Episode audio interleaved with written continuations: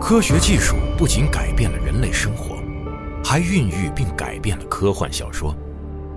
从科学怪人弗兰肯斯坦到《三体》宇宙的黑暗森林，科幻小说中凝聚着人类想象力的极致。在科技每天都将人类的想象变为现实的今天，世界终于追赶上了科幻的脚步，而科幻小说依旧奔赴向更远的地方，描绘着想象的新领地，进一步扩张人类可能完成的事业的前沿。科幻研究泰斗詹姆斯·冈恩经典著作《世界范围内最新最权威的科幻小说史》《交错的世界：世界科幻图史》，阿西莫夫、刘慈欣作序，独家时间轴功能，呈现经典科幻杂志及小说封面。集合网、世纪文景联合出品，图特哈蒙演播，集合网及集合 App 独家上线，等您聆听。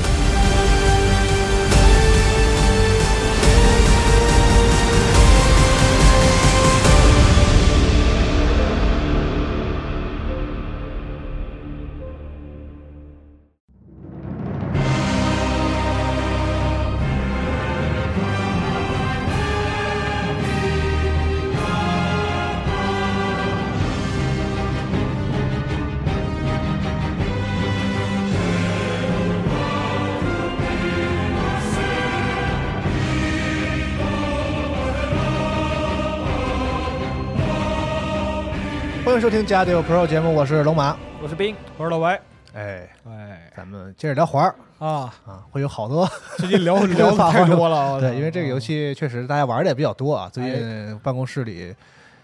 我集估体计沉迷得有超过一半的人啊，多，完全我估我估计对得有百分之六十，各个部门的同事们大家一起啊，沉迷在这个游戏里，而且目前肉眼可见的，基本上就游戏时间都超过一百小时绝对超过了。啊。而且我就是有个体验啊，就是我都一百多小时了哦，然后我就觉得，哎呀，这个很多 BOSS 大概我都打过了，差不多了心里有数啊了。然后我就经常没事儿，中午吃饭的时候点开点视频看看。啊，然后我就发现，我竟然可我可能还有好多好多的那个饰品啊，好多那种比较特别一点的那种武器啊，没见过啊没拿着。啊有的可能就是只是怪掉的那种那种啊啊，有的可能就是什么小哦，就小就的不是传说武器的那啊，些传说那种就是有奖杯那种，有那奖种不杯算的那啊种，其实那种其他的那种武器可能就是玩具啊，或者是跟奖奖成就有什么没关系那没种，关系其实还有啊挺多都没对拿全的。对啊，像以前其实我玩黑魂也都是，不管它有没有奖杯成就，其实那都是像其有的游戏说觉得说白金就是一个终点了。啊但其实《黑魂》这个游戏对包括我在内的很多人来说，就是没有奖杯的我全收集是是对这对这对个游对戏对里的，对我这个号里要有这个游戏我里我要把所有的所有的道具、武器，然后装装备什么的全都拿到。还好这次那个装备不能强化，就是你啊捡捡了就衣服得不了，能强化，捡了就对得了啊！对他们也意识到了他们的衣服强不强化意义不大。 其实最后裸奔打也一样。嗯，呃，今天呢，我们其实可能跟聊一个实际玩儿，呃，不直接关系。哎但是我相信，其实我们想聊这个话题呢，很有意思的一个出发点，就是游戏刚发售那几天啊，然后我也在网上看到很多这个玩家对这个游戏的，就是头几个十不能头几个，头十几个，头一部分这个内容有一个个特别统一而常见的。呃，反馈在这个社交媒体上能看到，大家发图也好，发自己的照相也好啊，嗯发一些嗯 BOSS 战也好，就是哎大家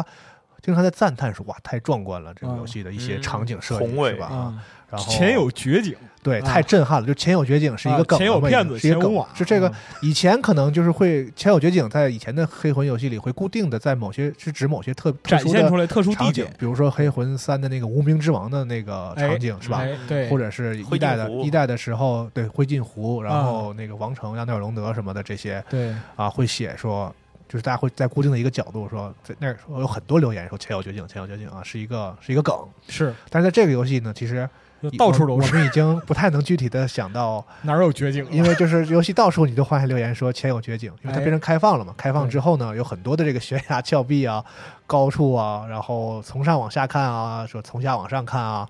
啊，对，啊等等，很多绝境，就是这个留言，它那个就展现了一种就是黑魂玩家的一个状态，就是牛逼疯了，就是到哪儿都哪儿哪儿留言牛逼疯了啊，太牛逼了啊。对，没很有多其他人语言说形这个容游戏啊的这个美术美术素材的使用之奢侈是吧？嗯之豪华 啊，就对是到处都在创造各种视觉上的这种奇 观。对，但嗯与此同时，另一部分朋友也对他素材复用很有 意见，但是它量确实摆在那儿，晾在晾在那儿呢。啊，呃，所以呢，我就觉得这个统一的这种感觉其实是很有意思的一个一个现象啊。嗯其实这种现象呢，并不只是在《阿尔登法环》的时候说突然间出现的。对，哎，呃，他们的游戏呢，三代《黑暗之魂》，然后加上《恶魔之魂》、《血缘》和《只狼》，嗯，呃，其实多多少少。都有类似的这种方向的给人的冲击的这个感觉，就哎像之前的节目里钟情说的那种开门开出高潮的这个、呃哎对对对这样一 个这个这个感觉是在嗯整个这一个系谱当中的所有游戏中都是是的一个特别呃显著的一个特点。啊哎所以呢，然后我就跟老白说这个事儿，啊，老白说其实这个事儿啊，咱可以聊聊哎，啊，它有一些是这个呃深层的啊有意思的东西可以跟哎大家对对分享对分享啊。因为前一段时间就那个学习了这一下，就也不能说是系统学习吧，就是找那个自己感兴趣的东西啊，你就就别建客气了啊建筑学的东西看了一些啊，你不一直想讲一讲跟建筑学相，因为我们经常说很，其实有好几款好好的游戏，我们玩完之后其实经常会联想到建筑学这个事情哎，对对嗯对，啊。就是有的游戏里边建筑可能是就比较呃功物能品嗯，这样的一些形式，比如说你像那个《旷野之息》，啊你开篇你就能看见王城，嗯，就最开始你跑那悬崖上就能看见王城，你就知道那是你最后的目标。对但是就是你到了那个城里之后，就是和你远眺的感觉是完全不一样的嗯，啊、然后还有就是像那个我们之前做过节目《Control》，对啊，它整个的故事都是在这个控制局大厦里边嗯展开的。嗯那这个楼本身就是一个就是不可名状意志象征啊，四十二没在啊，新怪 谈了、啊对，然后包括说你像战神，战神里边处处就给你展现的是就过去的世界被破坏的遗迹的那样一嗯个情况，展现呃对视觉奇观视觉奇观、壮大量观的视觉景色奇观这种东西，在对战神系列里其实同样也是它的一个特点。，对对对，嗯，而且就是它是按世界来呈现不同的风格和特征的，因为它讲它是神话嘛，神对话吧？这世个界毁灭 神话世界的故事树，啊，什么什么奥奥林匹斯都是哎这对些，对那肯定是是这样的。，啊对北欧后启示录嘛，人家一 代不那其实就是那个法环儿这个，它也是同样的一个性质，就是而嗯且它做它的这些方面做的是比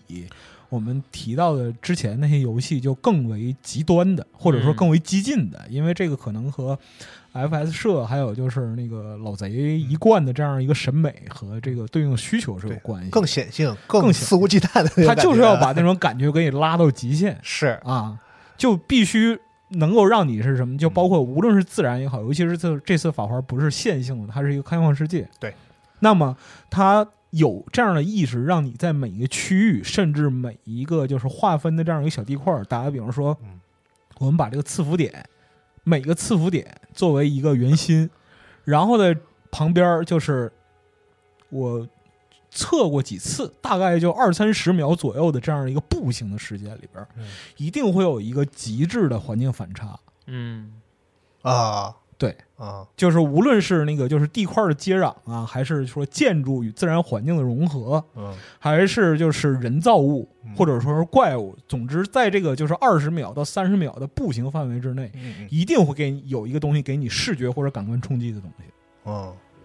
对嗯，当然它也有一些反例是有意而为之的。有意而为我印象之中最深的就是那个王城，哎，那个到大电梯后到那后面禁欲中间那一块，哎那个那叫就我记得后来是不让骑马了吧？好像是对对对是对这个对那个什么之后啊，咱就就还有是不那去个说津津，就是那个现在已经打到那边的玩家，就津津乐道这个就是王城洞穴和这个王城下 水道，王城真的是 就过了，就是过了可还真的是就是是这个东西完全可以，因为前几天正哎就昨天嘛，刚好我看西总还啊是发了咱们这边有一个投稿的这个就是这个有有玩家做着那个三 D 的这个王城的那个嗯，哎地图，给你开个导航那哇个，太那也太牛逼就了，就可就可以想象这个东西是有有多厉害了，对。对，呃那哥们儿不是说那个，因为他那个没法具体来那个，就是在那个理念里边儿想象，就是那个走过路线，所以他只能把它具象化，对，我只能抽象的记这个，就是我对在玩王城这部分，大王概能走啊、到哪儿、王城圣树，哎这就是我只能说啊，印象中有一个什么什么样的门，然后见到这个门之后，我想去哪儿，我要往左，嗯，然后到一个什么什么样的这个走廊，然哎后在这走廊我就是，但我只能去就是这种印象的方式，直觉的去记，用嗯这种、就是我已经完全不能从整体说像以前的那个黑暗之魂，当我玩的多了之后，因为很线性嘛，对，那个就是我对它整体有一个构，就是三 D 空间在我脑子里大概有形成，然后我搭建能我出来能想到啊啊，从为什么从这儿下去是那儿，因为我已经对它整体构造已经了解了。这代就是嗯现在我从这儿下去完全不知道是哪儿 最后那几个大图，就是我只知道我我只能感性的记得，因为我玩的够多。啊。从这儿下去是哪儿，但我根本不知联系不上说它为什么是这儿，反正我知道下去下去是这儿，对对就只能这么去记忆已了。经没法营造出一个空间构对，型想来，太复杂，想对，就是因为太复杂。，对，在我脑子里形成不了那个那个空间感了。哎，而而而且与此同时，还有另外一种声音，就是不是说关于建筑的，哦说是这个游戏给予玩家压力极其的巨大，空前巨大，你说的压力是就是心理上的还是心理上的压力啊嗯啊心理就是游玩压力这个都不说，就是魂类游戏就那那么回事儿。嗯说白了，就是说打开这个游戏的心理压力都巨 大，就是就感觉到就是你只要把那个只要就是瞄上这个游戏，就是你就感觉到我操，千斤重担在等着我那种感觉。其实吧，我觉得这个跟互联网的这个给人造成的一种焦虑，我觉得是有关系的。我其实，呃，我第一次啊，咱们今天不讲大嘛，咱们啊就我就先先先说一点跟这个大可能就是其实是有关系的事儿，哎就是我这么玩这么多年游戏啊，长这么长这么大，啊我第一次听玩家。抱怨说这个游戏内容太多 了，就是这个抱怨不是说那种调侃的抱怨啊，是是他真他实是的抱他怨，他真觉得多到成为缺点了。累嗯了他说这个多游得戏可怕，啊这个游戏做的太太大了，让我觉得不好。嗯这个这个是我在，尤其是近几年，我们经常头次见，对，就是其实再往远了看，也很少遇到这样的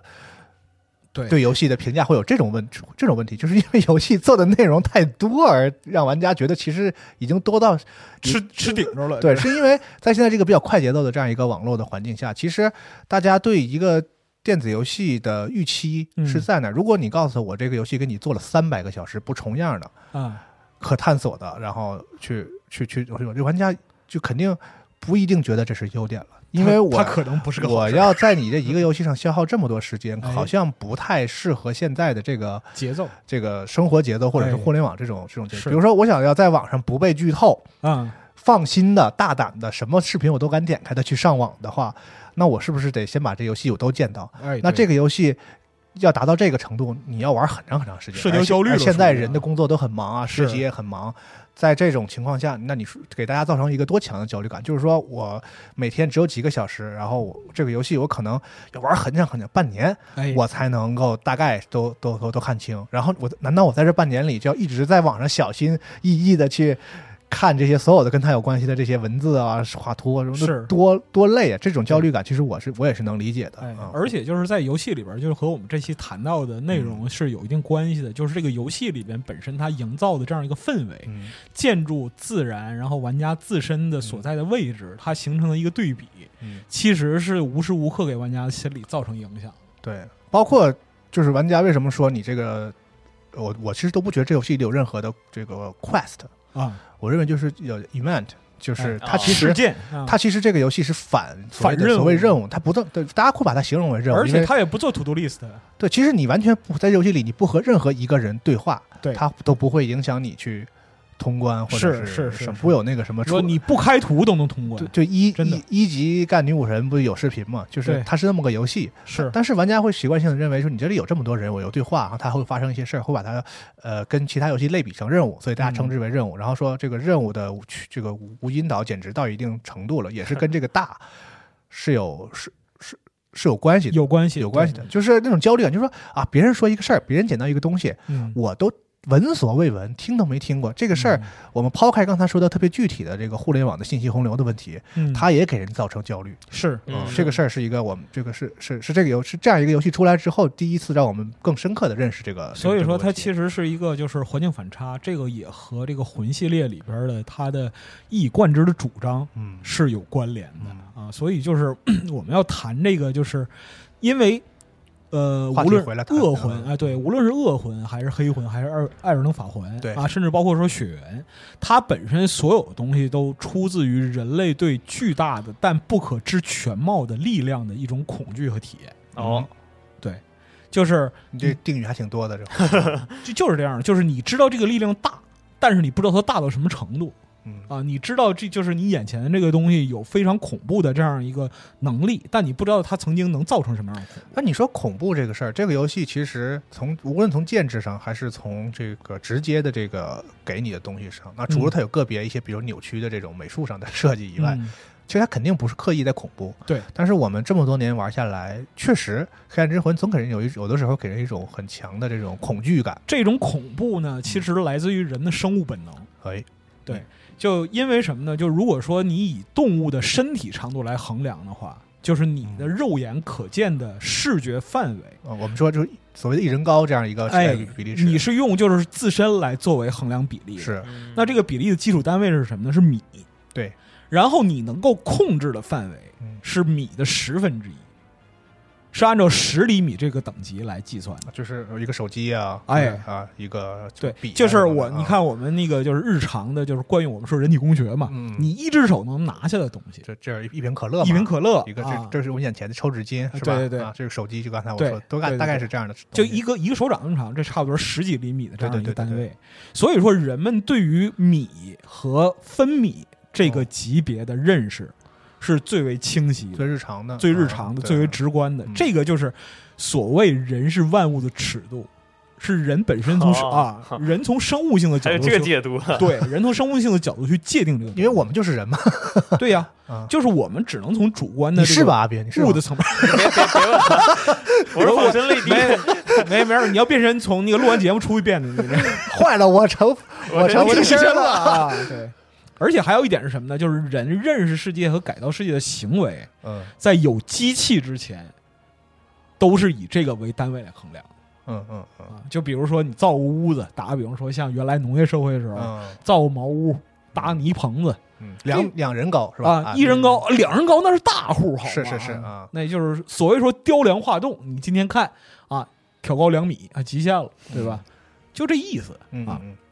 所以说呢，在创造文明的过程之中，出现了就是某一个超出人类控制自己周边范围的这样的一个东西的时候，嗯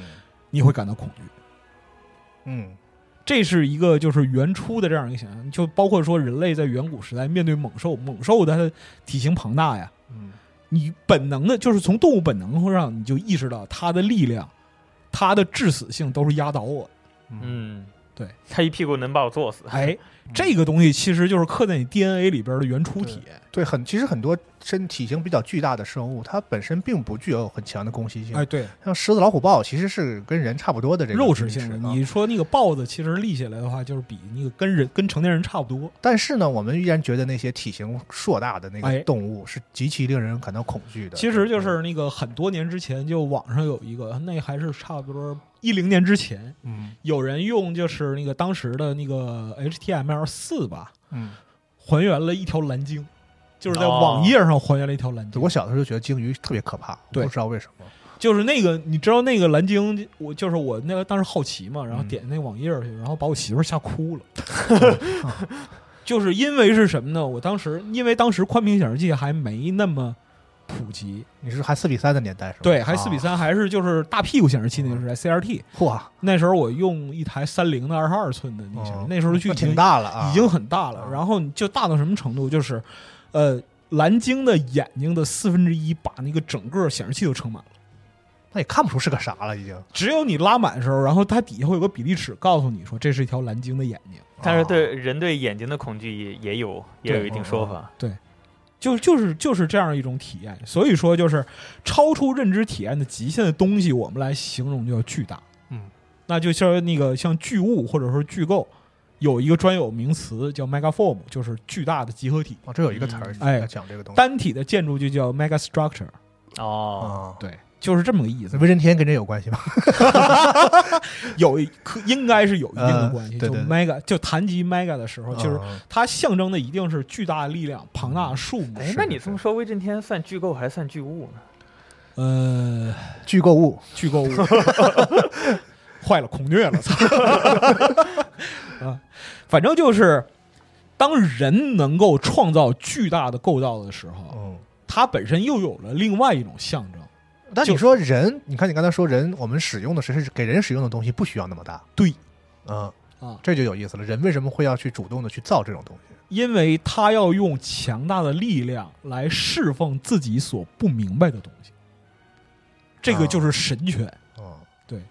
就是巨构本身它代表的意志，在就是人类文明的第一个巨构建筑出现之后，嗯，它就不属于人的意志，哦，代表神的意思，代表神的意志确实提到这个话题，可能大家也是对第一反应直觉的会想到宗教，宗教相关的对事情对嗯而且就是呃，你像巨构建筑最具代表性的嗯，金字塔、长城，当然啊，对吧？长城这个就是我们暂且不说，因为它本身的功能性是非常明确的，实用主义，嗯实用主义相当实用了。嗯人金字塔也是有功能的，人木嘛是吧？对，但是它的就是整体的是意志的出发点但是必要性跟长城是比不了的。完完全不 一样，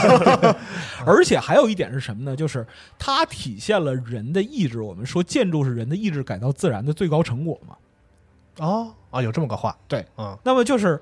它本身就是这样一个巨构建筑的出现，代表了社会本身的生产力和组织力的象征。嗯，就是你要把这么多人组织起来从事这项劳动，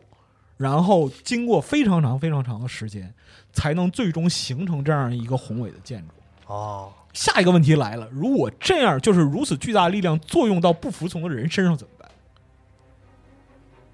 这个东西就是人看到巨构的时候的一个直观反应。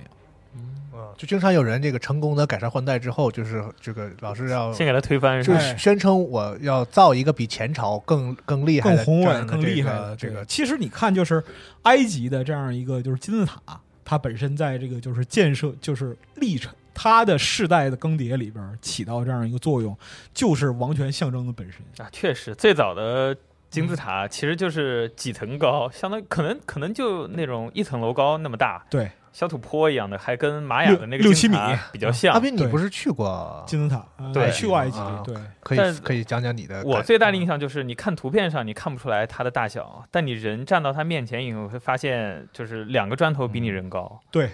然后你会发现它它那一层还有那么多砖头，嗯是，就那个瞬间就会，倒不是巨物恐惧，因为它是一个呃四面体，嗯，嗯，对吧？它所以所以不会有那种高塔高楼那样的压迫感，但是会有一种。确实就是绝景，你你拿你自己的身体跟它做对比以后产生的那种被征服的感觉去，丈量的就是时候你你在真的这样金字塔那个面前的时候，你的最最直觉的那个感受是一种什么呀？就是那种肃然啊，尊呃尊就是呃那种那种我不知道该怎么形容字面意义上的被它征哦服。啊，就是那种字面意义，啊啊，对，就就是差点就恨不得给你跪下，就是怎么能做到？或者就是呃，所有的图片的比例尺，因为嗯失去那个对比的情况下，你感觉可能也就楼那么大吧。啊，但实际上你站过去以后，发现它和现在的楼比起来都都是宏伟很多的。就是有真正的参照系之后，你看到这个东对，西，尤其是那个参照系是是你哦是自你己自的己， 哦，就是它其实不太有那种或正或负的某种情感倾向，而是对那种单纯的那种。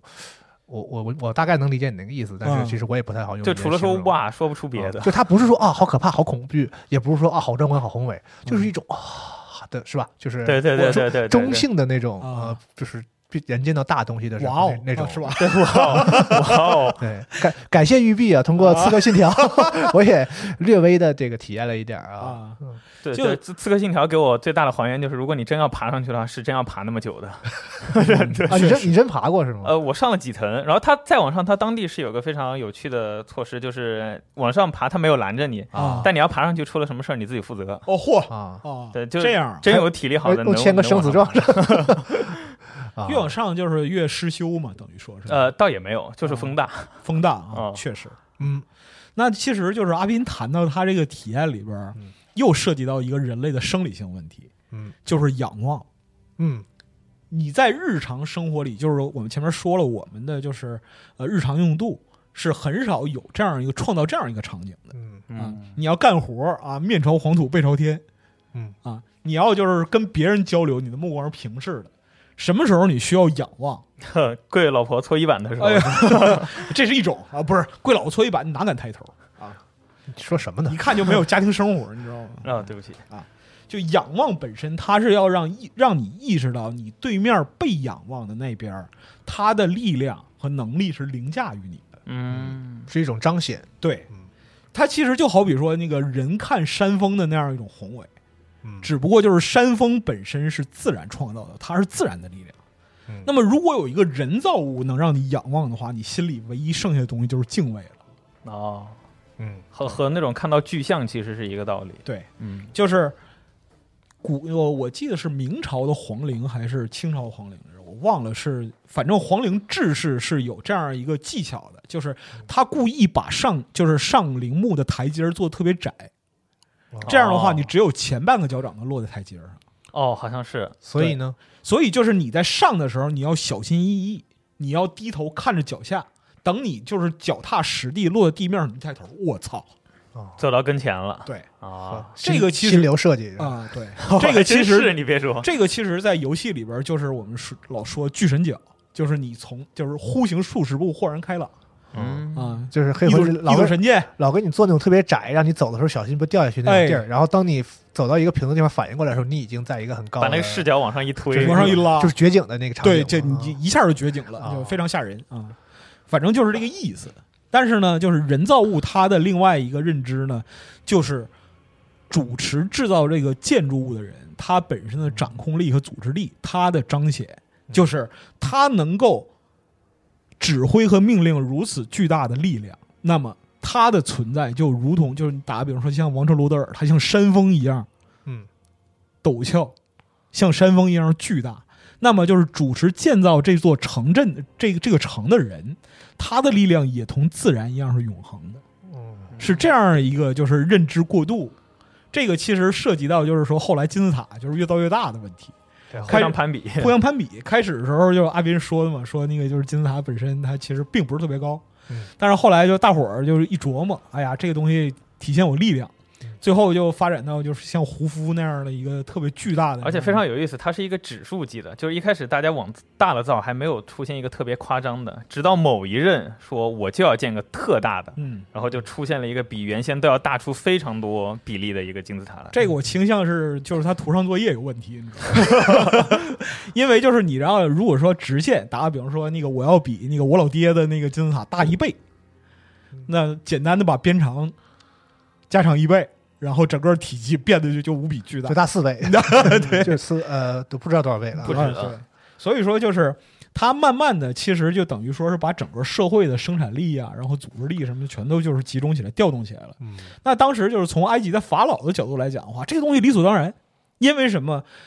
这个东西建得越大，越能代表我是行使神的意志，嗯嗯嗯是君权神授的这样一个概对，念。啊而且埃及那个时期基本上还是就是君主就是神，对他们俩是本呃就是互相替绑代的。嗯是绑定的，而且就是是那个神，就金字塔本身的这样一个象征是神是轮回的，哦，君主的寿命是有极限的，但是神的轮神的哦轮回是无极限的就。法老宣宣称，或者说他自己也坚信他是神灵，他就是神，对，他就是神。对阳间的时候他是神，阴间的时候他住的地方也是一个神应该住的地方。对，啊所以因为这应该个的里边其实涉及到就是金字塔本身的规制。金字塔本身里边除了就是呃法老，也就是人间的君王日常用度的东西之外，嗯，还必须有一个东西就是俄塞里斯，嗯，嗯，就是是啥？俄奥塞西里里斯， 啊，对，或者说翻译成奥西里斯，就是他是埃及众神之父。嗯，然后呢，就是他在就是埃及掌权的时候，他的弟弟赛特啊，觊觎他的王权，就来了一个鸿门宴啊，庆祝他远征亚洲胜利归来。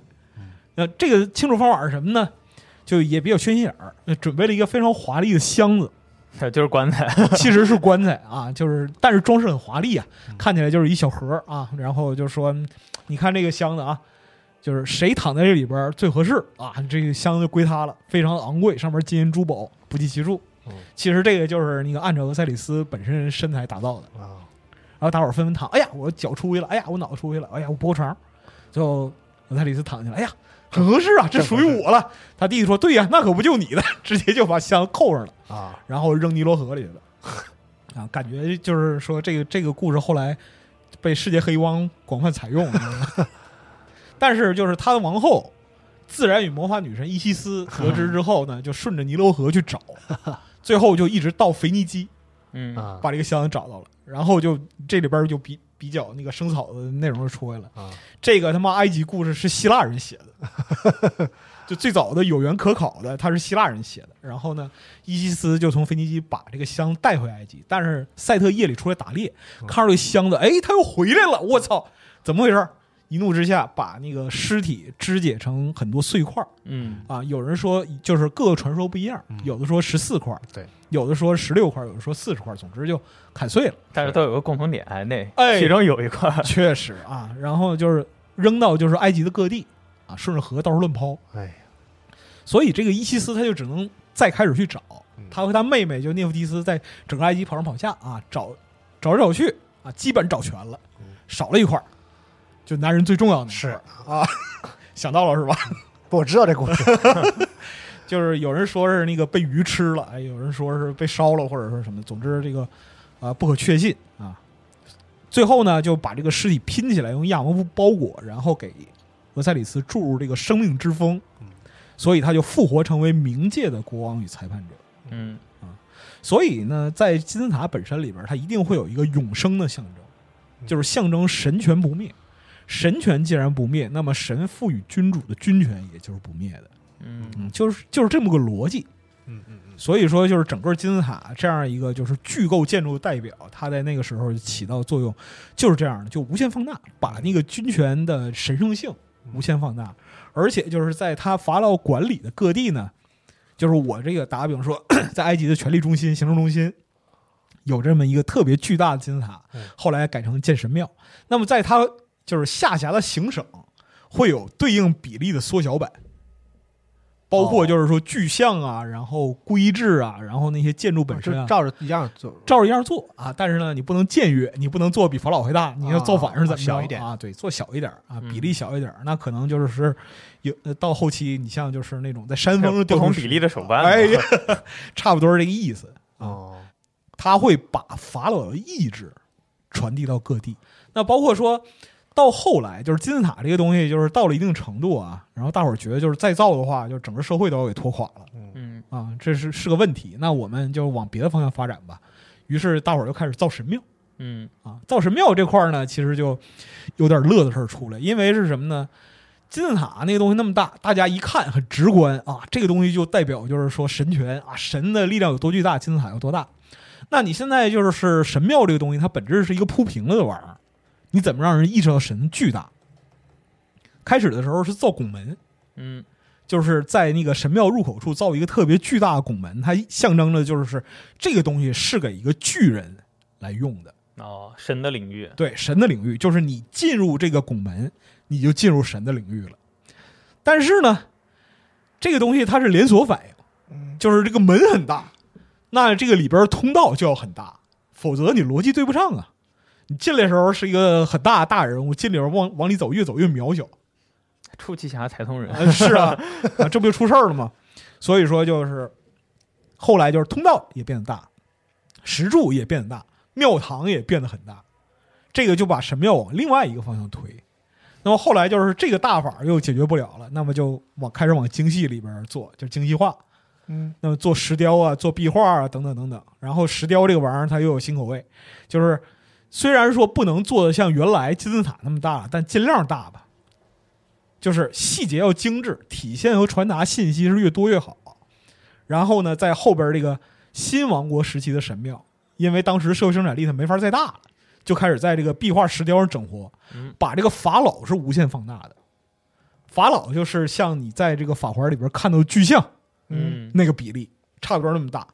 然后或者说法老自身化身为巨大野兽，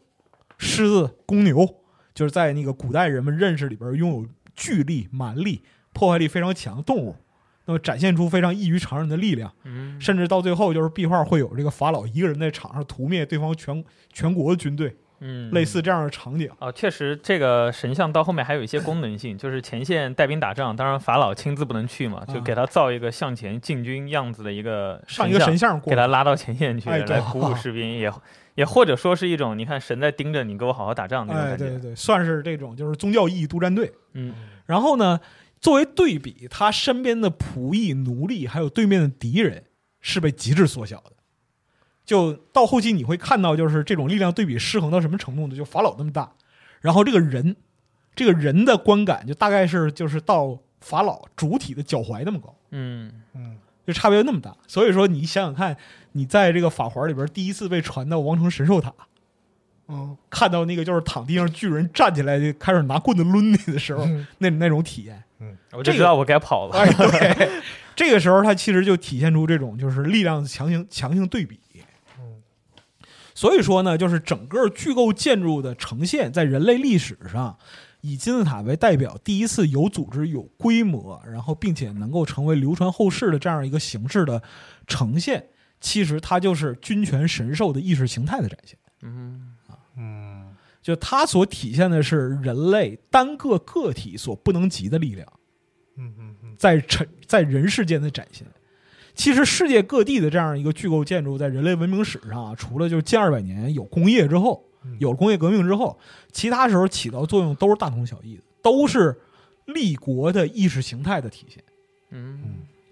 秉持的观点和建筑形式，因为生产生产力的发展和这个材料学的限制，它不一样。比如说，你像在中国有这个阿房宫，对吧？嗯在美洲有这个鄂斯克金字塔，是，嗯啊，中中世纪欧洲这个不用说了，嗯就从那个就九百年之后一直在建教堂，嗯，对吧？教堂真的是，对，嗯，教堂其实就是那个法环里边建筑很重要的这样一个形象来源，哦嗯宗教是他们游戏中一个一直以来的一个很核心很重要的、是核心很重要的元素。对对嗯对，我们之后可以说到这个事儿。其实这个东西本身是有一个传播学上的佐证的，就是建筑本身它除了功能性之外，它还是承载意识形态的。嗯，信息传播不发达的时代，建筑自身就是价值观的最高象征。呃打个比方，说，你到了王城，你离王城还有三十里，你离老远，一看哦塔尖儿，哇，君士坦丁堡，哦， 哦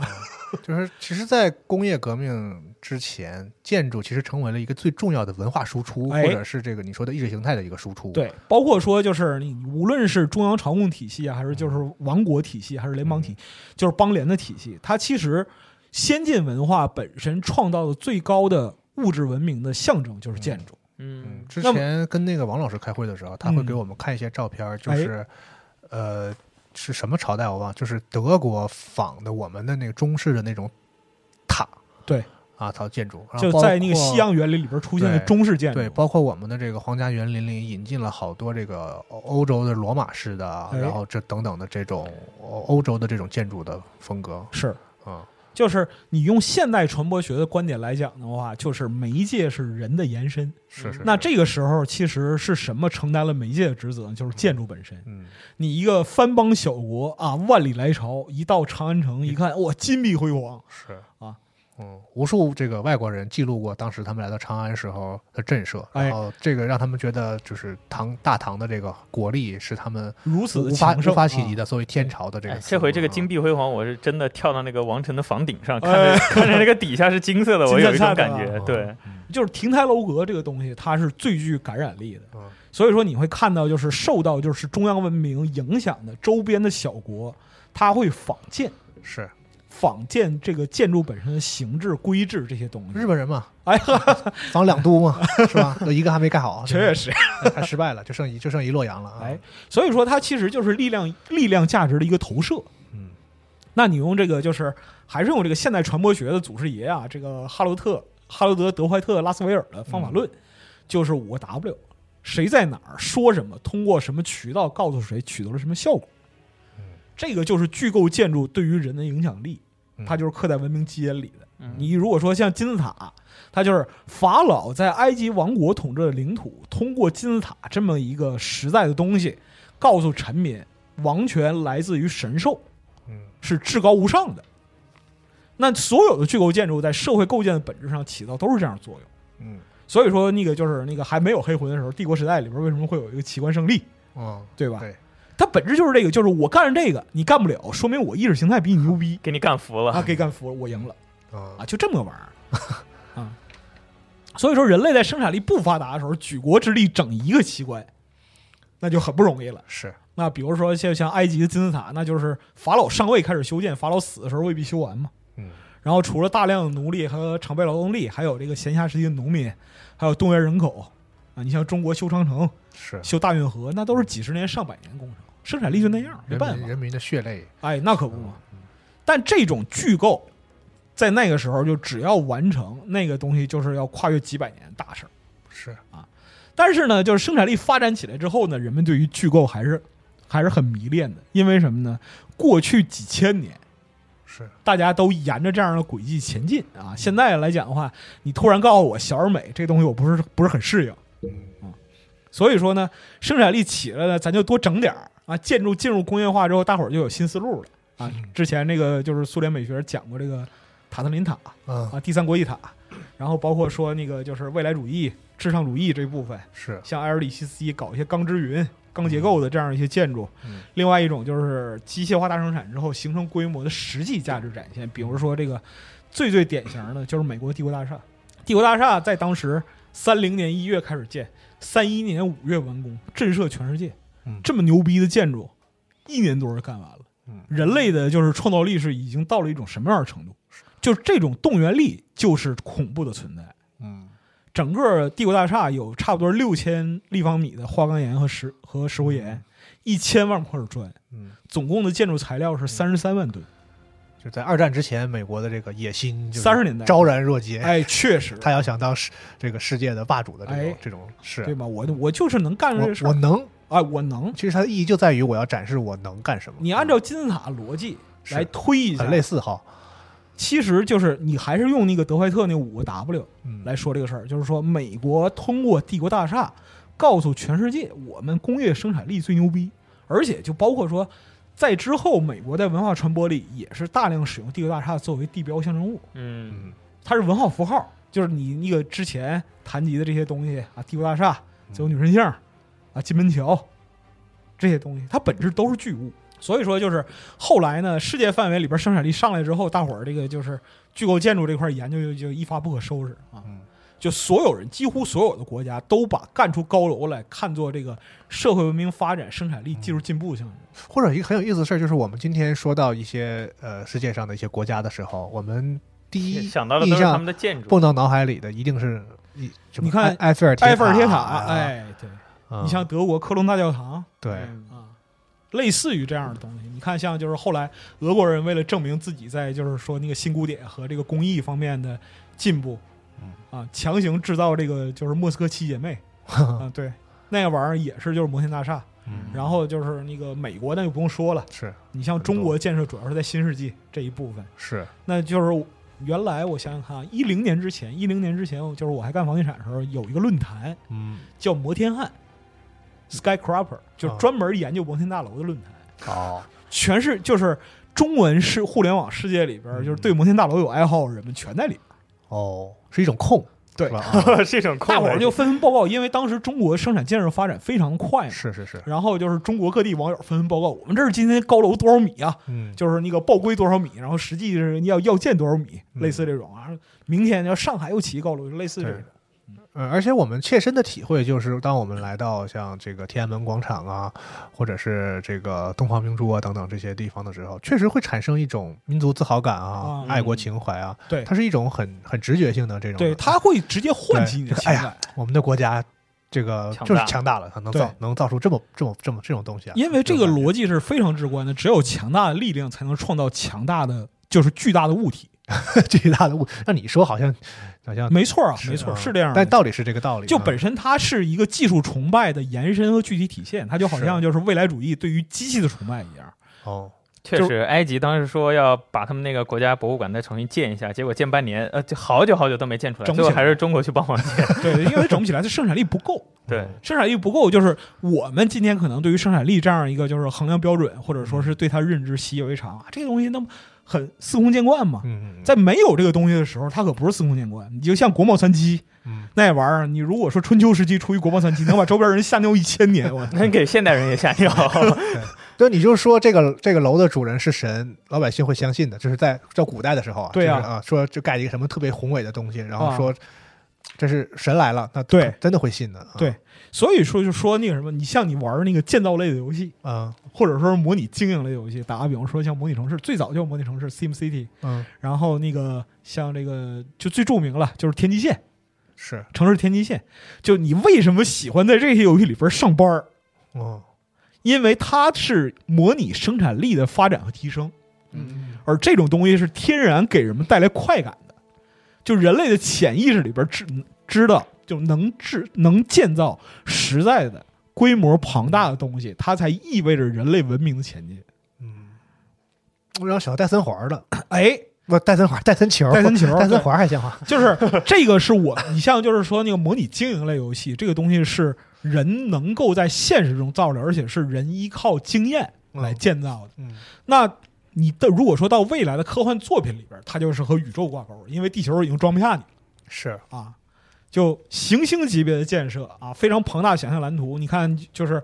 打个比方说，《流浪地流浪地球是》刘慈欣特别喜哎喜欢你给在地他的球装发 动机在，他的作品里创造一些这想象中的这种奇观类的东西。对嗯你如果说是在太阳系的角度来看的话，这就是人类创造最巨大的巨构建筑，整个地球都给改都造都了。动了，对，嗯对，然后就是你像游戏里边星舰内容，嗯你像就是说，比如说家园，嗯，就是之前四十二讲过那卡拉克石化，对对对对，嗯然后大伙儿非常迷恋战锤，是，包括因因为哎星球无限嘛，对，包括那个 EVE 玩家，其实星际公民对啊，都是这个。都应该能体会这些这些东西。对就是包括说，为什么科幻里边会有就太空歌剧、嗯，太空史诗？本质上来讲，还是就是对王侯将相换了一个舞台。战舰上面刚教为什么要盖教堂？哎，你们不忠诚啊！ 就所以说，就是其实它是古代史诗，就是人们对于神的瑰丽想象的一个复写。嗯就是你包括说像《罗摩衍那》《伊利亚特》《奥德赛》嗯这些东西，你把它换个皮，你像就是说中国的《离骚》《楚辞》嗯，都有环游天界、见到自己之前从未见过的奇异景象的这样一个描述。哎，你觉不觉得？就是我我突然间的一种一个联想啊，嗯就是像你说修金字塔也好，修那种神庙也好，其实它有一种是那种宏观炼丹的感觉，哎， 就是那个这个古往今来的这个中古今中外的这种王们、皇帝们，嗯就是。他就是大家都有一个诉求，就是我要再活五百年，再活啊一千，就是 是吧？向我天再借五百对年是吧？我我要我的这个统治有永永远这个永持续下去永续下去，就是真的想想成神嘛，想要对脱离这个肉体凡身这种感觉，但是确实这是不可能的嘛，所以他们修建这种东西就是来来。甚至自己都把把自己 P P 到，就是我觉得我造我睡在金字塔里，我死了就能成神。 哎，对，也许他们自己真的是信的。你看，像始皇陵那个规模，对对对吧对很多就像就像这个意思，对，然后现代的人们呢，我觉得啊我们在这样一个现代的这个科学主导的这样一个社会里呢，其实我们有意无意的把大自然想象成某种神性的东西，我不知道这么说对不对啊。然后呢，在现代这样一个就是以科学来主导的这样的一个社会里呢，我们其实潜意识里把更把大自然其实当做某种神性的这种象征。嗯而我们在这个时候去再修建什么摩天大楼啊，或者是一些奇观建筑啊，其实是，呃，我们彰彰显我们人类或者我们的文明改造自然的能力。那嗯我们改造自然能力越强，其实是不是就代表着我们越接近那个所谓的大自然的那个神的那个那个像？对嗯其实你看，就是人类现有科技水平能够想象的，就是差不多有可能实现的那个部分，嗯就是戴森球那种体验。啊，对，就是你像就是整个戴森球计划那个游戏嘛，嗯就是你开始从一行星上啊累死累活开始手工业的那个采矿、嗯采木头，然后造流水线、是造生产线嗯，就戴森球计划是纯劳动。对，我们能够控制一个恒星星系的资源和能源能源但是呢，你劳动时候你是很快乐的，因为什么？你看到巨大的戴森球掠过你所在的行星的地平线， 嗯，那一瞬间，你会为自己创造了如此宏伟的成果而感到，就觉得我操前有绝景成就感啊，啊成就感特别巨大，成就感。所以说，我们在这儿归结一个话题的结论，就是巨构建筑本身它和人类文明相伴相生，嗯它就是人类文明意识形态的终极展现嗯。无论哪个时代、什么样的文明，只要它有意识形态，最后一定会落到建筑上。嗯，那文明当然一定有意识哎形态的嘛，那就是巨构建筑的历史宿命就是存在于永恒，嗯，就能存在多久存在多久。你看世界几大奇迹基本都是建筑，对，嗯，对，就是你如果再加上一个神秘的与生死相关的元素，嗯齐活了，就齐了，就没有人能从任何就是文明尺度上挑你毛病。嗯，因为是什么呢？他已经把就是说创造的这样一个逻辑方法链儿构筑成了。哦我这东西存在、永恒、神秘，你想说什么吧？哦你说啥都是你不对，我这个玩意儿就在这儿。最后就变成了外星人造的。就是这个神秘，它本身包括是什么呢？人类对于生产力发展的不匹配，嗯的一个不理解，尤其是文明断档之后。嗯你打个比方说，像这个复活节岛石像，嗯是，嗯，对吧？人们猜，哎呀，这个玩意儿怎么搞起来的？嗯你像我小时候，就是对于金字塔，还有就是说猜是外星文明的这样的，对我我对对对，就是大概是九十年代和呃二十一世纪初的时候，哎对这个说法还比较，因为始终无法就是人们人们认为回溯到当时那个年代的生产力，对，就是认为包括科技手段，包括机器嗯啊，就是动员力组怎么去组织嗯这些无东西无法理解啊，无法理解理解无不法了推出推推导出来当时那他怎么们是办怎呢么做的。啊，给它定义啊，外星文明、机械降神了，属于嗯是啊很很多这个电影啊，什么这种文娱产品啊，也乐于往这个方向，比如变形金刚之类的，哎，对 就真的就把这个事儿当做他的素材来写，是吧？是嗯而且就是曾经就人类的历史上有非常多辉煌的民族文明都消亡了，是没有留下，但只有建筑哎，对是没留错在那儿的。就比如说像阿兹特克文明，我们刚才说了，嗯对，你能去考证的东西，就唯只有它的那个很多的留下的遗迹，去嗯推断这个文明存在时候这样一个状态，包括考古发掘、村落、聚居地嗯啊，它的建筑是什么样的，嗯推断当时人们的生活状态是什么样的而且很多像那个就是地上的建筑，因为有的有些可能木质结构或者什么的啊、也没了。对现在的这个比如说考古和我们对历史了解的时候，很多就是在于从墓里往出挖。哎，基是本上那个陵墓出土的这种文物，是我们呃考古研究和历史研究的最大的一个一个这个素材和资源的这个出处了。嗯对你像就是我们之前谈到这个石雕壁画，对对对，它把那个就是信息刻在石头上嗯啊，这个东西就能传递下去，向后世传递信息嘛。嗯那么如果说一个建筑保存完好的话，你说它传递的信息有多少，是对吧？你再想想，就是魂学家对于这个就是各种花纹儿，对于那个各种素材就是所用来源的 考证，是吧？嗯我这里边其实要说到一点是什么呢？就是呃，老贼呀、真的在这点，你礼貌吗？你我我这是夸他，你知道吗？ 他这一点真的非常非常聪明，嗯因为在游戏里做巨大建筑这个事儿成本太低了，相对的相对嗯嗯成本真的太低了嗯。就你想想看，就是像那个你能够想象出的实体世界里边的宏大建筑嗯，它耗费的生产力和生产资料是什么级别？嗯，你再想想《法环》里边巨大建筑，它能耗什么？那也不容易啊啊是是当然不容易了，跟现实世界成本相比来说是非常少的，但是它在它的世界观里边的文化与象征意义上是一点儿不缺的，嗯甚至是因为实现成本比较低的关系，如果跟环境因素结合，那就会爆发出非常巨大的力量。嗯你打个比方说，就是把山凿成一个就是人工所为的这样一个痕迹，嗯，啊，也就是几个人类历史上屈指可数几个，有的还被毁了，比如说巴米扬大佛。哦你像中国就是乐山大佛，是你去乐山的话，你往那儿看，人就是一个人就没有脚趾头高，嗯，就这个时候就你就想你就难以想象当时的人们穷其心智创造这么巨大的就是造物嗯是一种什么样的力量。嗯所以说，你在这个法环这个游戏里边，你把它各类建筑加上游戏背景结合起来，其实就会发现它起到的作用就是我们之前谈到的存在、永恒与神秘啊，这也是就是 FS 习惯性的一个讲法，就是生死源头循环被打破啊，无情的终结这样一个故事。然后呢，在这个故事里边穿插叙事的有主观的人，也有客观的环境，有鉴于你很有可能难以碰上人。你在这你在这个游戏里边，就像你刚才说的 to do list，就是任务或者是事件，实际上你在这个世界里边碰不碰见人一点都不重要。嗯，就他设计的时候，他就考虑这一点，就是在这个环境里边，人不重要，只有环境叙事、遗迹和建筑，向你说明这个世界曾经发生过什么。嗯就我们说一下这个，其实这块儿是没有就是整体的事件剧透的环节啊，嗯只是说这个认知对比。你一开始接触到的环境，打个比方说，你从修道院出来，然后就是这个，凡是买游戏的肯定都知道吧，就是打打不过，或者说跳崖了，然后你醒过来，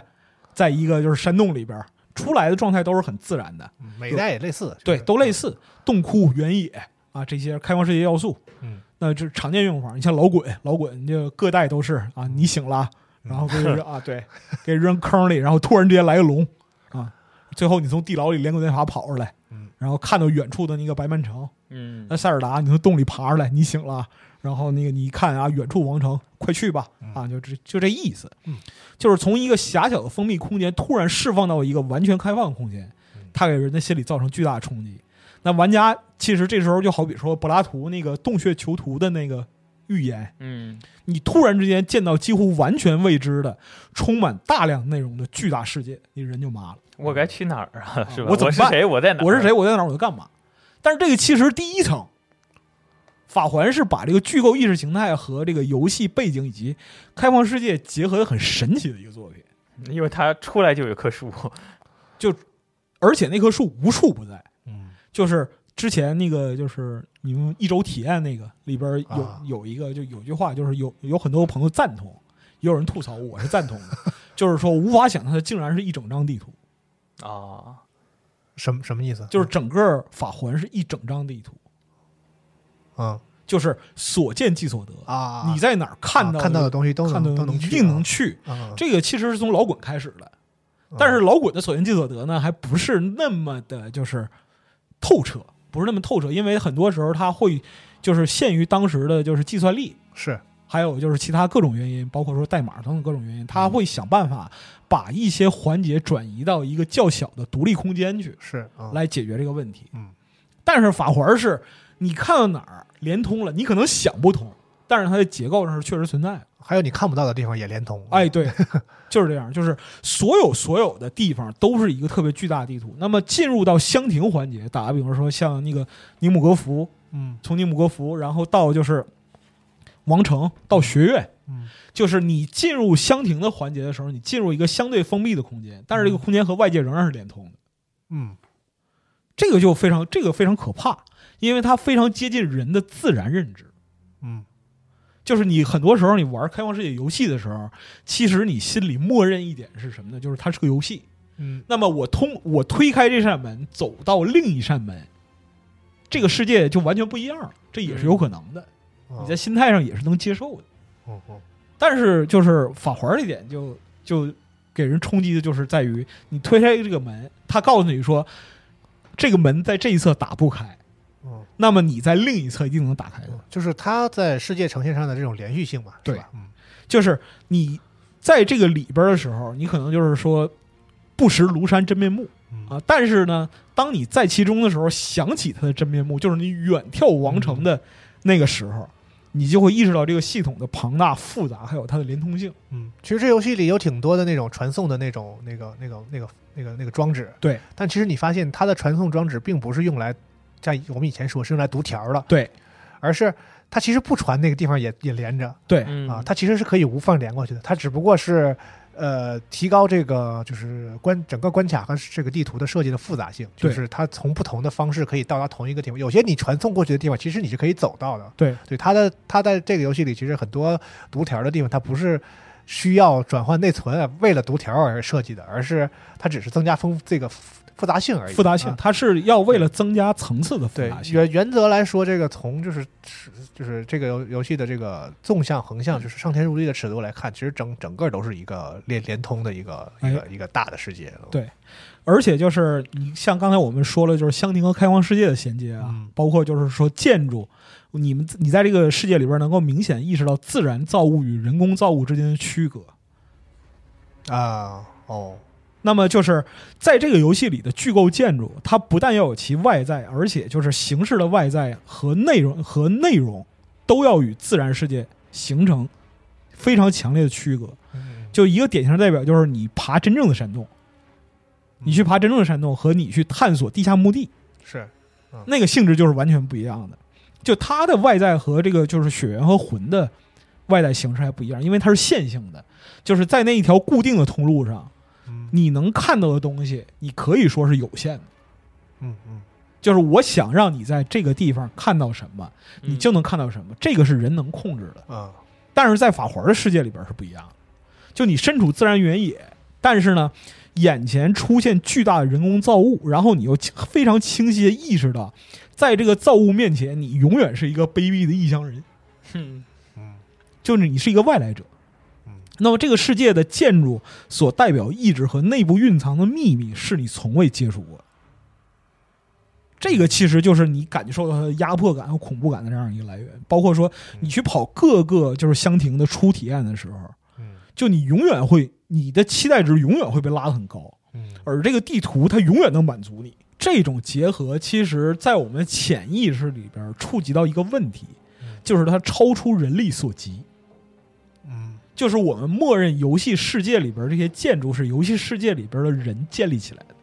嗯或者说这个王朝建立起来的。我们嗯对它要解释一下，就是你会看到非常多文明的遗迹，打个比方说某某废墟嗯啊、残存小教堂嗯嗯啊，类似这种古东西。古定文明啊啊什么的，就定居点和村落的遗迹范围是非常非常有限的嗯，很小，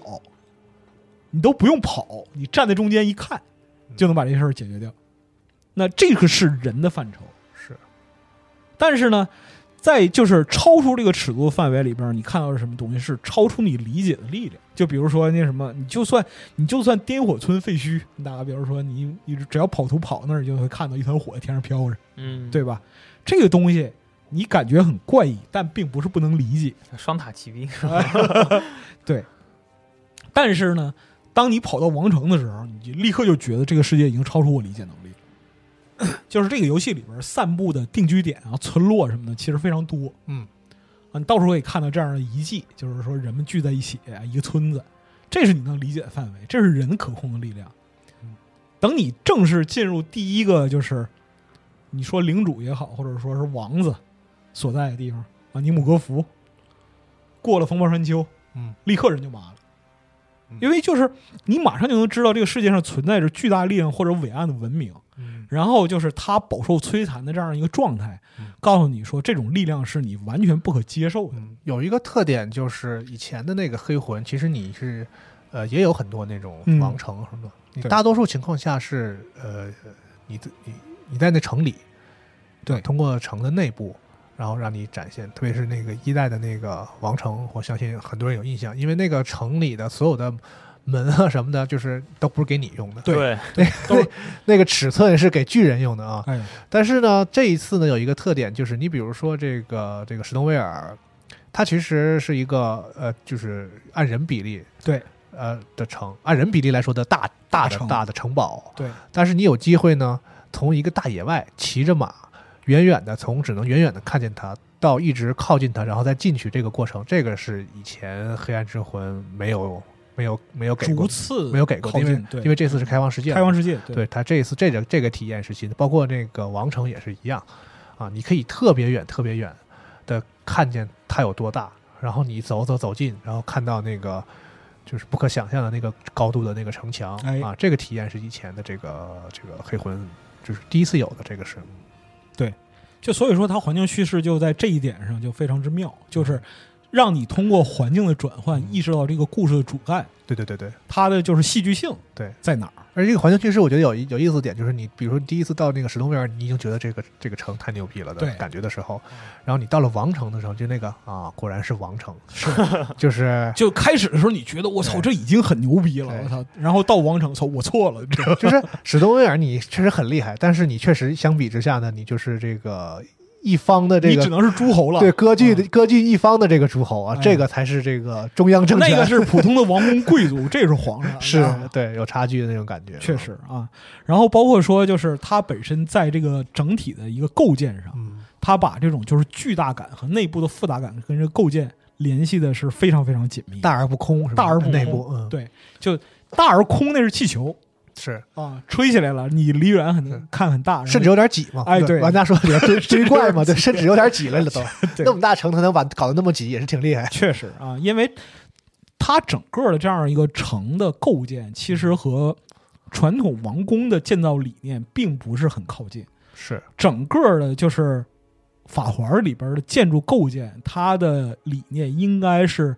古典主义大缝合。是看能感觉到缝合感，对，嗯因为就是这里边又有几个特别有意思的例子是挺有趣的，比如说像那个就是史东维尔里边的几个建筑，你能很明显看到就是法国古典主义，哦呃，荣军教堂嗯啊，那那样的一个。然后录节目之前，我不给阿斌看了那个就是魔法师塔楼在现实中的那样一个照片，嗯 那个是俄罗斯联邦武装力量教堂。哦，就你你阿斌刚才看过那个，基本上不能说一模一 样吧，嗯只能说十分相似。啊只能说是相似了。对，嗯像包括说你在现实之中非常多的，就是亚伯拉罕三神教的这样一些宗教建筑嗯的迹象，在里边都能找到巴洛克式的，然后浪漫主义的，嗯比如说像这个就是盖了很长时间这个乌尔姆米斯特，然后包括说圣家教堂，嗯，那样一个落圣家教堂，它的规制和你看到就是远眺王城就有几分相似，嗯但是它的建筑风格，然后肌理，整个的这样一个就是符号的运用，嗯，其实是又有区别的。嗯它等于说是一个杂糅，你单说是天主教或者凯尔特，或者说是那个伊斯兰教啊、嗯或者说是像东正教，这个都不是很恰当。嗯，它其实是一个缝合怪，嗯它杂糅其实从三代黑魂到血缘什么一直是这样的，对，嗯只有那个之狼啊啊。 日本风格比较比较统一，但是它其是实是它其实也融入了很多亚洲其他文化中的一些元素，对，也有啊。但是总体来说呢，呃，就其他的几个作品更明显体现出就是这些融这个它在建筑上使用的这种融，因为它游戏嘛，就是取材自现实，然对后拼合风结合一下，它有一个自己的需求。你比如说像这一次，我我个人的一个观察就是，它把很多这个教堂嗯这种就是宗教建筑中使用的元素，然后特别显著的呃安在那种就是呃城堡这种军事。原原来来说，在现实中，这种对巨大城堡其实是一种这个军事功能性上讲是一种军事式的这嗯个设施建筑。冷堡防御，御性啊对，对，然后他把那种哥特式的那种就是毫无实用、实实用性的这种装装，这个在现实中是没有装饰坚定没有没有嗯功能性的对这个东西，直接放在这种就是就是这个城堡上，对然后产生一种什么呢？这是呃有一种神的城堡，就是因为宗教是人类建筑中最。体现这种所谓的这个神性和至这高个无上对，力量因为我们知道嗯哥特式建筑的这个出发点就是我那个我要打我要是最接近天的建筑，因为我最接近天就最接近神嘛。对，所以那种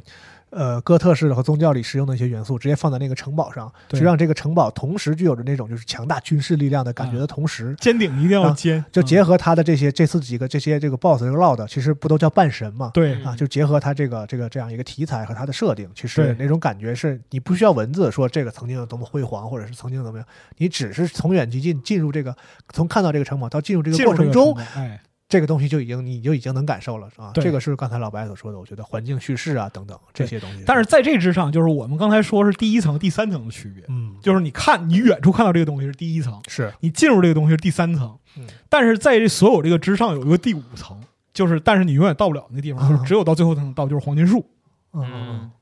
就黄金树的规模和它所代表庞大力量，就哪怕说是你进入到游戏中段，嗯进入到游戏中后段，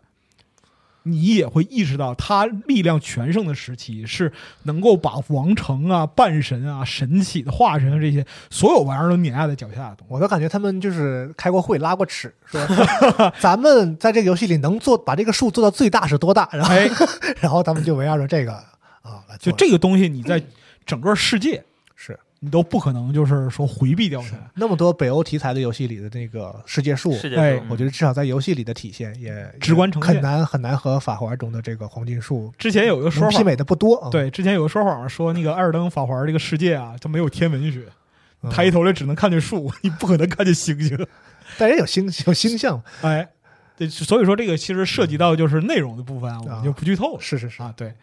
就我们说到的，就是人以一个渺小的力量，褪色者嘛，他与这样一个整体的巨构对抗的力量，因为你去挑的每一个城，它都代表一个半神或者代表一个神，对对对，是一个巨大力量这样一个对比。这种力量对比是在一开始就呈现给你的。嗯那么就是当你每经历过一个压倒性的力量之后，你马上就会迎来下一个高峰。嗯，这个时候就是一方面来说，你惊叹于这个游戏里边儿就是它能够呈现的艺术张力；嗯另一方面，你会在潜你可能没有意识到，或者说意识到了，但是你觉得就没有表述出来。其实这个是设计者想要传达给你的，就是你成长了，啊你的力量增加了。嗯你从最开始只能就是仰视，像一个就渺小蝼蚁被被羊顶到处乱跑，嗯出门被被那个就是那个那是个是是大守卫兵锤的满地乱滚。是啊的，但是因为你知道我玩的就是，如果你是从这么多魂一直玩过来的，这嗯这个事儿可能在你第一次玩《黑暗之魂》系列中，你第一个玩哪个作品，嗯哪个作品在这方面给你的感觉就更深。对可能玩那么多了，到了法环之后，你是有预期的，你就知道你你对战的东西和见到的奇观会一点点往上翻番儿的。但是呢，我们从商业的角度上来说，哦法环这次卖过千万，是是是，很多人可能第一次接触这个，接这个第一次接触这个东西，就是他如果能熬过就是劝退期，嗯或者说是能够在开放世界里逛，其实我看就到现在啊，我们录这期节目的时候，到现在来讲哈、我觉得它完成度在这个就是这个级别里边的游戏已经很高了，而且这次我不太担心你说这个事儿，因对为从咱们办公室这个有一个现象，你发现了吗？嗯，这么多人大家一起沉迷一个游戏，然后对没有人弃坑，对哎哦，就你会发现那个群里二二三十人，就是只要买了游戏玩的人，我对到现在就至少我身边没有人这个群还保持活性，就 没有没有弃 坑。其实对这个事儿在他之前的作品里都没见过，就是至少有半数的弃坑率，至少魂系列一一直以来，就算已经挺挺挺大众化的了，包括对其他游戏也是，很多游戏很少有见到就是能持续这么长时间这个激烈呃热热情讨论的这样一个一个时间轴。当然，可能这也只是咱们身边的这样一个状态。 Steam 上那个打过截肢的这样一个比率，应该差不多百分之五十，对就哦至少、至少他把那个史登威尔过了。对，至少前期你说的那个就是自己的那个成长和他的这个。呃，我们今天讲的这个场景设计，其实都是有考虑进去的。哎，嗯，就是在整个世界里边儿，其实就是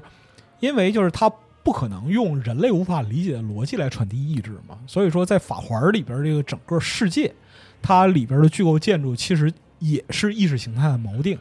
嗯，它提醒了你就包括说无处不在的建筑、无处无处不在的巨树，它是始终提醒着你，你所要经历的是人的意志所诞生的故事，嗯，还有这个世界悲剧的起源和宿命结局。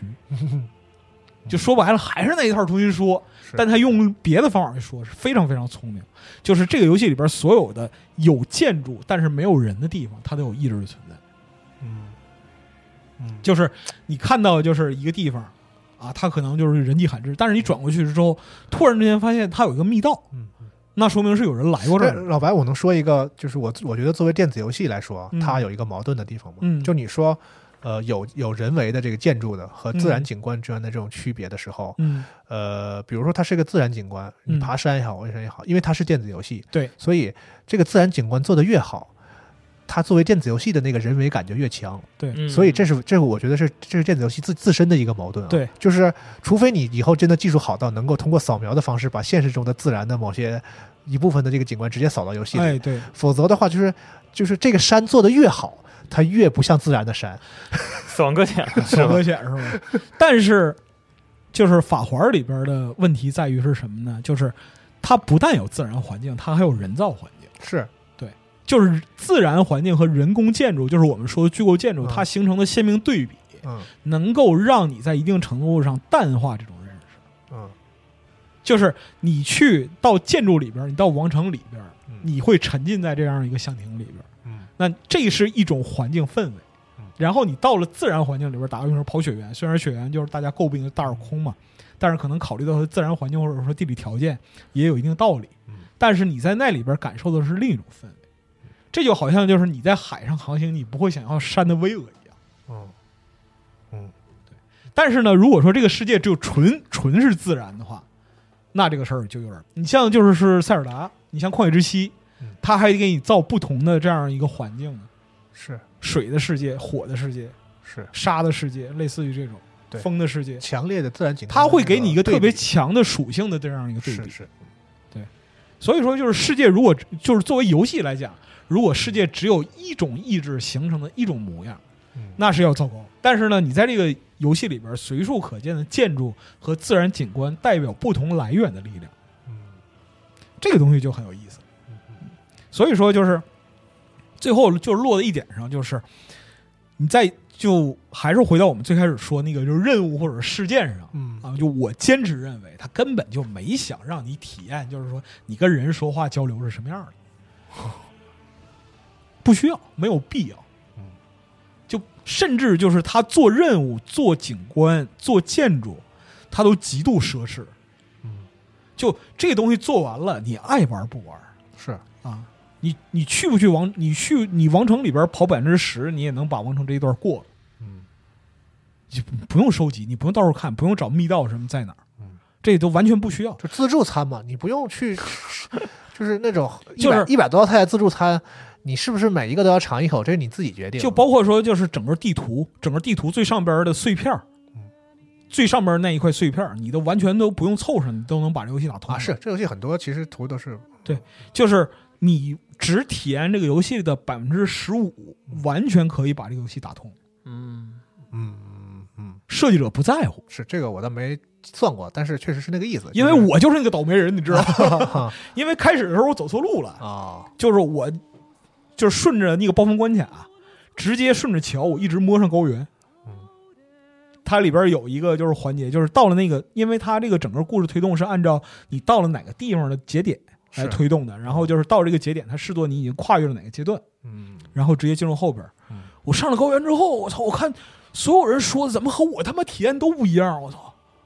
最后我发现我把他们前边就是玩的那些东西全跳过去了，走错道了，走错路了。但但也是能也能玩，对啊，也能玩儿，它是一个完整流程。是，就这个就但就你有你的体验，对就是我有我的体验。 就逻辑上来讲，就好比说那个，就是像那个《旷野之息》，你在那个开篇，你直接从悬崖上跳下去，然后直奔那个王城把盖农打了是是可以的。啊，这个也是可以的，嗯逻辑上也是可以，而且速通就这么干。对，但是就是这个才是开放世界本真的意思，就是说你要去体验和认识设计者给你创造了一个什么样的世界和环境，嗯就他所要传达的意志是什么。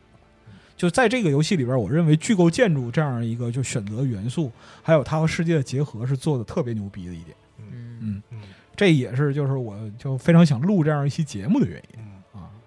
因为就是同样的题材在其他的游戏里边有很多，但是呢，像就是法环这样用的，就是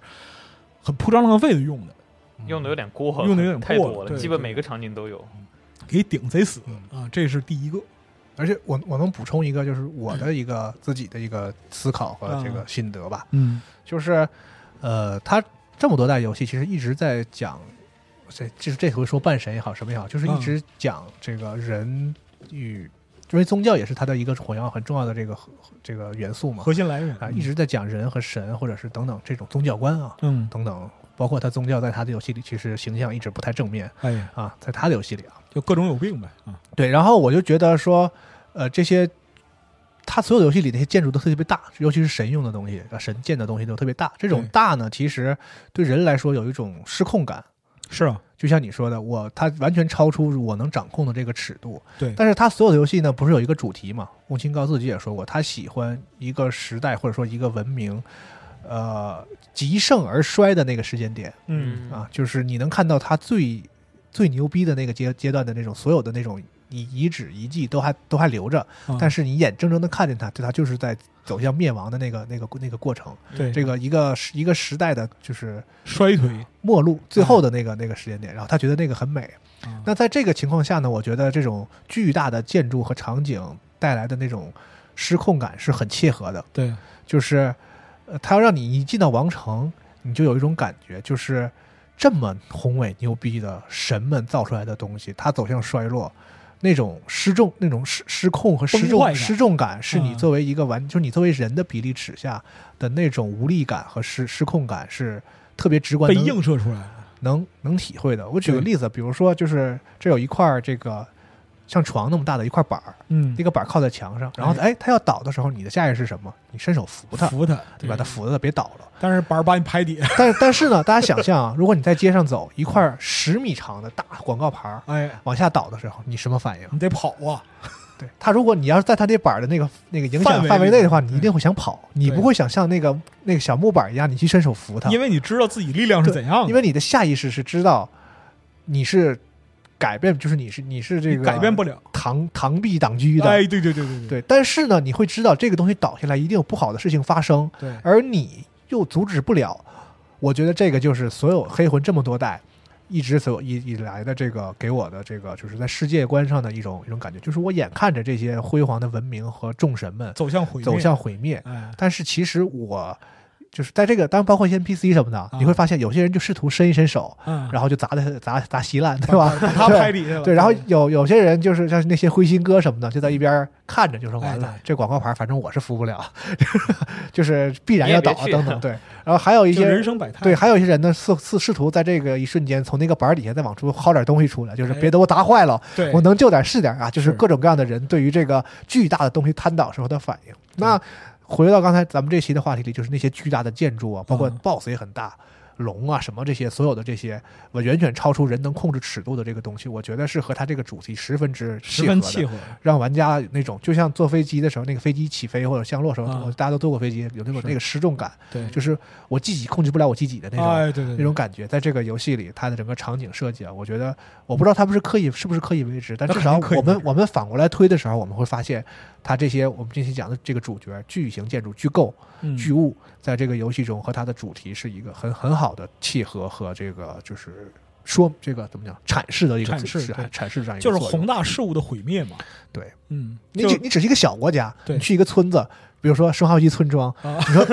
你说这个这个村庄闹《生化危机》，马上就要完蛋了，你想玩什么？拿上拿上你的枪，我把坏人干掉，啊我把这个丧尸都解决掉。嗯对，但是在黑魂里，其实你不是说你你觉得你拿上你的最强力的武器，你就可以干嘛干嘛，对，那种无力感你是改变不了什么。伴随着这个系列一直以来的。你记得之前就是《只狼》的时候，跟三千老师还有那个吴念老师是啊，咱们录过一一期期这个这就是个说，就是《只狼》那种就是物哀之美嘛，嗯啊，就是你站在历史的那个河岸上嗯啊，看着它一路无可避免的就是滑落下去，嗯就就是那样一种感觉。你像中国的就是古代的就是老话嘛，嗯讲这个桃花扇里边就是眼见他起高楼嗯啊，眼见他宴宾客是是是啊，眼见他楼塌了，嗯你宴宾客宴宾客呗，你为什么还要看那楼塌了呢？要看楼塌了爽啊！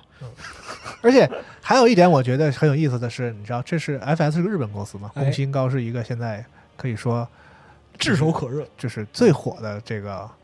日本游戏制作人。是那我们知道，日本人其实有一种特别有意思的这个呃偏好或者说取向，就是嗯他们喜欢小东西，对，嗯他们喜欢你刚才说的那种小而美，和我们对这期正好完全相反的是一种审美取向。对，然后呢，你会发现宫崎英高在他的这种这么多的剧构里，其实也体现了出了这个他日本人的特性，哎就是那种小而美的东西。对，就是你在经常有今天我那天看一个玩家评论，就是他他其实在吐槽，嗯他说你造了那么宏伟的那么多城，嗯他你发现你跟这些城的互动方式就很抠 搜，嗯就是你你从一个树干啊，就是颤颤巍巍的上去，从一个小小窗或什么进去，就是你为什么不不不是在光明正大的对，进去让我跟这个城互动的时候，其实这一代好多了。嗯，以前你记得我们去那个一代那个王城的时钻候，狗洞那个去到那个王城的方法之猥琐是吧？啊，对，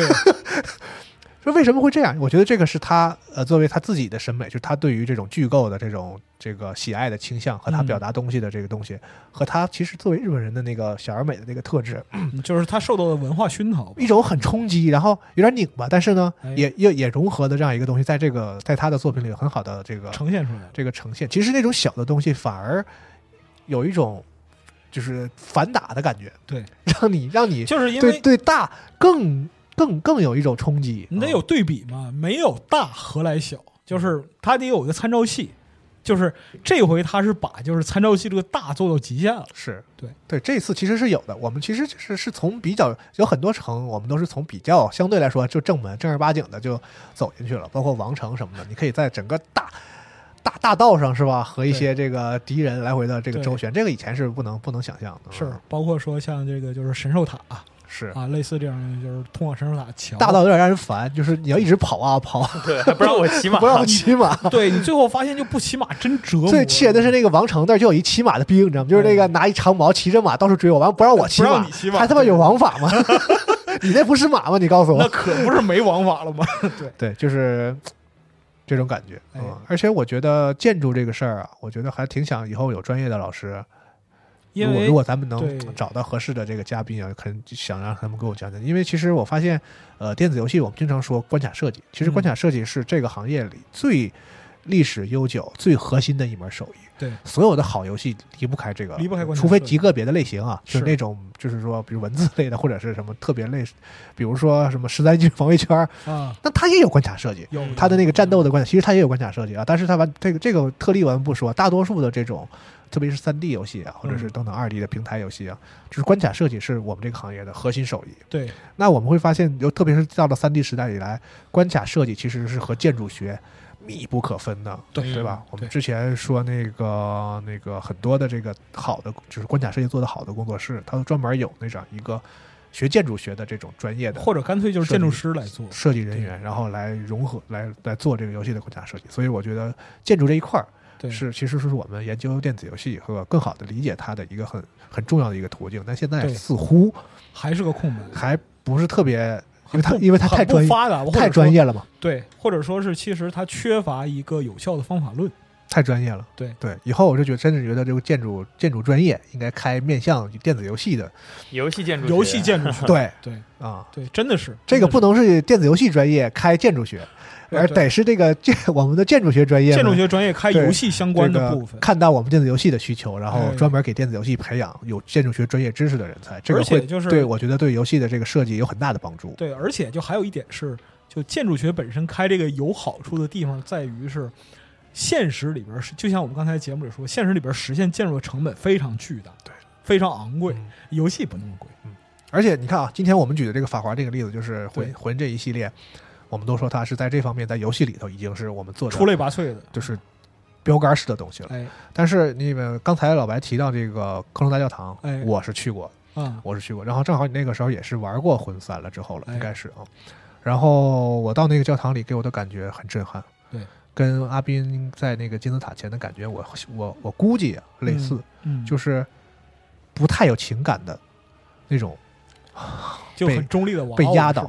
被压倒。嗯然后呢，因为我其实当之前做过，也做过一些内容、视频什么的，然后去嗯分析《魂三》里的那些建筑，它参考的那些教堂的那些设计啊什么的，嗯嗯看了好多好多资料。嗯我们都认为这个《黑暗之魂》或者 FS 的这个美术已经很牛逼了，它的对那个建筑什么之华美什么的。是嗯但是当我见到那个真 真正的克隆大教堂的时候，嗯我觉得迄今为止电子游戏里的所有的建筑都不值一提，是摸 就是摸不到那个就是摸不到边儿人类文明经过几百年几代人反复的在修筑的一个建筑，就把石头垒起来的这个工对具，因为嗯对对大家可以去看一下资料，就是因说为像你像就是这种规模教堂就修过几百年正常事儿，对它从开始修嗯，到最后就是能就是可能一百年开始能进人，哎对二百年开始大概那个样出来了，对然后一直是修。我去的时候，它还是某某某部分在修，还没搭完呢，对，然后其实还和当地的人那些就是人聊，就说科隆大教堂几乎没有一天，嗯